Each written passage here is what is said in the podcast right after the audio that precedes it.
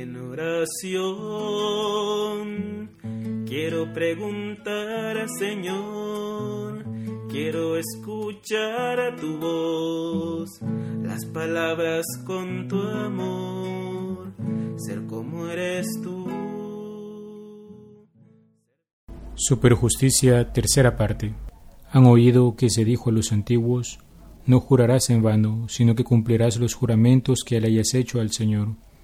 Pero yo les digo, no juren de ningún modo, ni por el cielo, porque es el trono de Dios, ni por la tierra, porque es el estrado de sus pies, ni por Jerusalén, porque es la ciudad del gran rey. Tampoco jures por tu cabeza, porque no puedes volver blanco o negro ni un solo cabello. Que su modo de hablar sea sí, sí, no, no lo que exceda de esto viene del maligno. Jesús, al invitarnos a no jurar, nos llama a vivir con autenticidad diciendo sí cuando es sí y no cuando es no. El juramento al que hace referencia el octavo mandamiento es la invocación de Dios como testigo de los hechos y garante de su veracidad. Sin embargo, el no jurar en falso podría haber dado lugar a que fuera del juramento se pudiera mentir. Solo habría que decir la verdad cuando se ha jurado. Jesús nuevamente va al fondo de las cosas. En toda ocasión hemos de guardar la virtud de la veracidad. Todo hombre busca siempre la verdad, y cuánto sufre cuando se ve víctima del engaño. La verdad, como rectitud de la acción y de la palabra humana, tiene por nombre veracidad, sinceridad o franqueza. La verdad o verosidad es la virtud que consiste en mostrarse verdadero en sus actos y en decir verdad en sus palabras, evitando la duplicidad de la simulación y la hipocresía. Es una virtud derivada de la justicia porque da al prójimo lo que le es debido, expresando con honradez aquello que se debe y guardando el secreto que debe ser custodiado por la discreción. Importante este último punto. La vivencia de la virtud de la veracidad implica un sano discernimiento, ya que nadie está obligado a decir la verdad a quien no tiene derecho a conocerla. Enseña el Catecismo de la Iglesia que el derecho a la comunicación de la verdad no es incondicional, todos deben conformar su vida al precepto evangélico del amor fraterno. Este exige, en las situaciones concretas, estimar si conviene o no revelar la verdad al que la pide. La caridad y el respeto de la verdad deben dictar la respuesta a toda petición de información o de comunicación. El bien y la seguridad del prójimo, el respeto de la vida privada, el bien común, son razones suficientes para callar lo que no debe ser conocido, o para usar un lenguaje discreto. El deber de evitar el escándalo obliga con frecuencia una estricta discreción. Nadie está obligado a revelar una verdad a quien no tiene derecho a conocerla. La veracidad, conforme al espíritu del Sermón de la Montaña, nos lleva a recordar que ella está muy relacionada con la simplicidad o sencillez. Esto es cuestión importante. Esto es una cuestión importante dentro de nuestro crecimiento espiritual ya que el cristiano entre más avanza por la senda de la perfección cristiana en el amor, vive un continuo proceso de simplificación. Decir sí cuando sí y no cuando es no es justamente eso, vivir con sencillez, sin dobleces, sin simulaciones, sin hipocresía, con transparencia, con rectitud.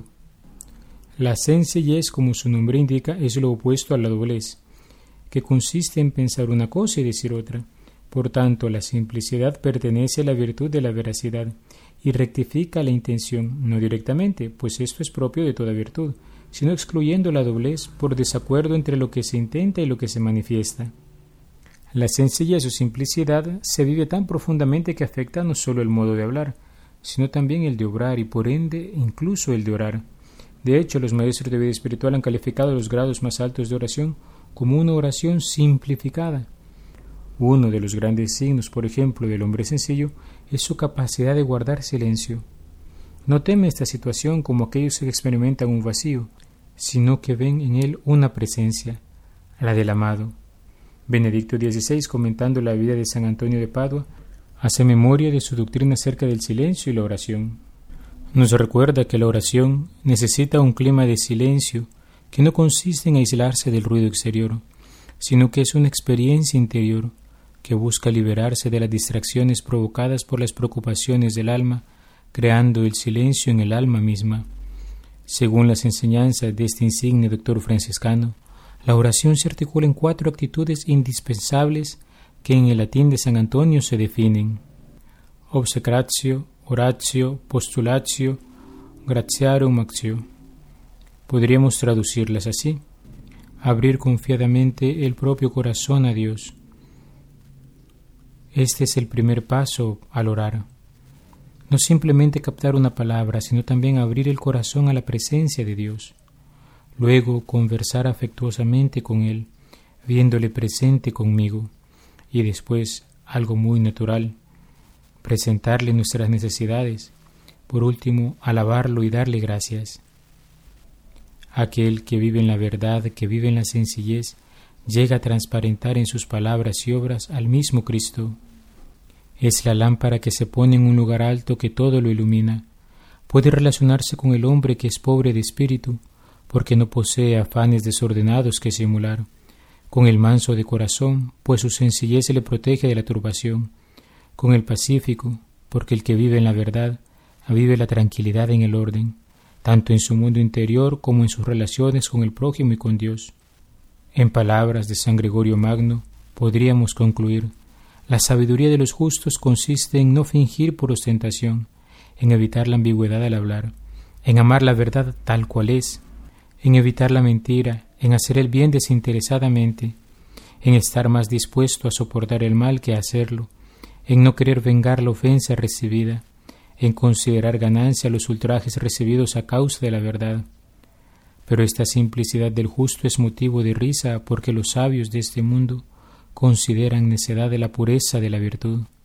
Decir sí cuando es sí y no cuando es no es realmente un ejercicio que da libertad interior. Es propio de aquel que camina en santidad, que aspira a ella, porque no simplemente se limita a un discurso, sino que es capaz de confrontar su corazón frente a la verdad misma, frente al Dios que se ha definido como la verdad misma. ¿Somos capaces nosotros de vivir de cara a Dios? De hacer las cosas porque estamos en su presencia, ante aquel que es todopoderoso, que todo lo conoce, que conoce lo que llevamos dentro, ante aquel que no podemos ocultarnos, aquel que vive en la verdad, es realmente libre, como lo dijo Jesús en el Evangelio, la verdad os hará libres. ¿Y cuál es la verdad que libera y que transforma la realidad? Aquella que Él nos ha predicado en el Evangelio, aquella que Él nos ha testimoniado con su vida, aquella que se hace una misma cosa con el amor. Queridos hermanos, caminar en la verdad, amar en la verdad, vivir en la verdad, ser libres en la verdad, son nuestros ideales dentro de la vida cristiana, porque en el fondo es llegar a manifestar el proyecto de Dios, el resplandor de Dios, la belleza de Dios, la grandeza de Dios, a través de actitudes y comportamientos concretos, en lo más sencillo, en lo más humilde y muchas veces en aquello que ante el mundo es lo más pequeño. Vivir en la verdad te llevará, querido hermano, querida hermana, a lograr reflexionar quiénes somos nosotros frente a Dios. Somos criaturas frente al Creador hijos que están frente a su Padre. Somos aquellos que han sido salvados por la sangre del Cordero de Dios que quita el pecado del mundo. Tan importante es asumir este comportamiento, esta actitud dentro de nuestra vida, porque solo el que vive en la verdad realmente vive la humildad que es necesaria para dejar que el Espíritu Santo actúe en nosotros. Al reconocer nuestra realidad, comenzamos a asumirla. Solo aquel que es capaz de ver su vida a la luz de nuestro Señor Jesucristo, que es capaz de manifestar y de exponer su herida frente a Él, de mostrarle su llaga, es capaz de poder decir, Señor, sálvame, como dijo Pedro cuando se ahogaba, de decir, Señor, si quieres, puedes limpiarme, como lo dijo el leproso en el Evangelio. Es capaz de decir, Señor, que vea, como lo dijo Bartimeo. Solo aquel que pone de manifiesto ante él su realidad interior podrá ser capaz de verla transformada. Y aquel que vive esta realidad en su interior frente a Dios, la vivirá también frente a los demás. ¿Qué hombre más libre es aquel que vive en la verdad, cuyas conversaciones son honestas, aquel que dice sí cuando es sí, no cuando es no, que llama las cosas por su nombre, que no tienen miedo de hablar cuando toca defender la verdad y la justicia, como lo han hecho grandes mártires. Aquellos que por denunciar quizás una injusticia o por no dejar de anunciar la verdad del Evangelio, fueron capaces de ofrendar su vida. Roguemos a nuestro Padre Celestial nos concede la gracia en este tiempo de cuaresma de aprender a discernir y a vivir en la verdad, de modo que realmente podamos gozar de aquella libertad de los hijos de Dios, aquellos que se dicen hijos de la luz, puesto que dentro de su interior no hay ni una sombra, y que por tanto hacia el exterior no hacen otra cosa sino proyectar los resplandores de la verdad divina que ya viven en su interior. He sido el padre Juan Carlos Cuellar desde la parroquia Santa Alicia en Altavista. Que Dios te bendiga. Alabado sea Jesucristo, por siempre sea alabado. Dime, Señor, en te puedo servir. Conocer tu voluntad. Dime, Señor,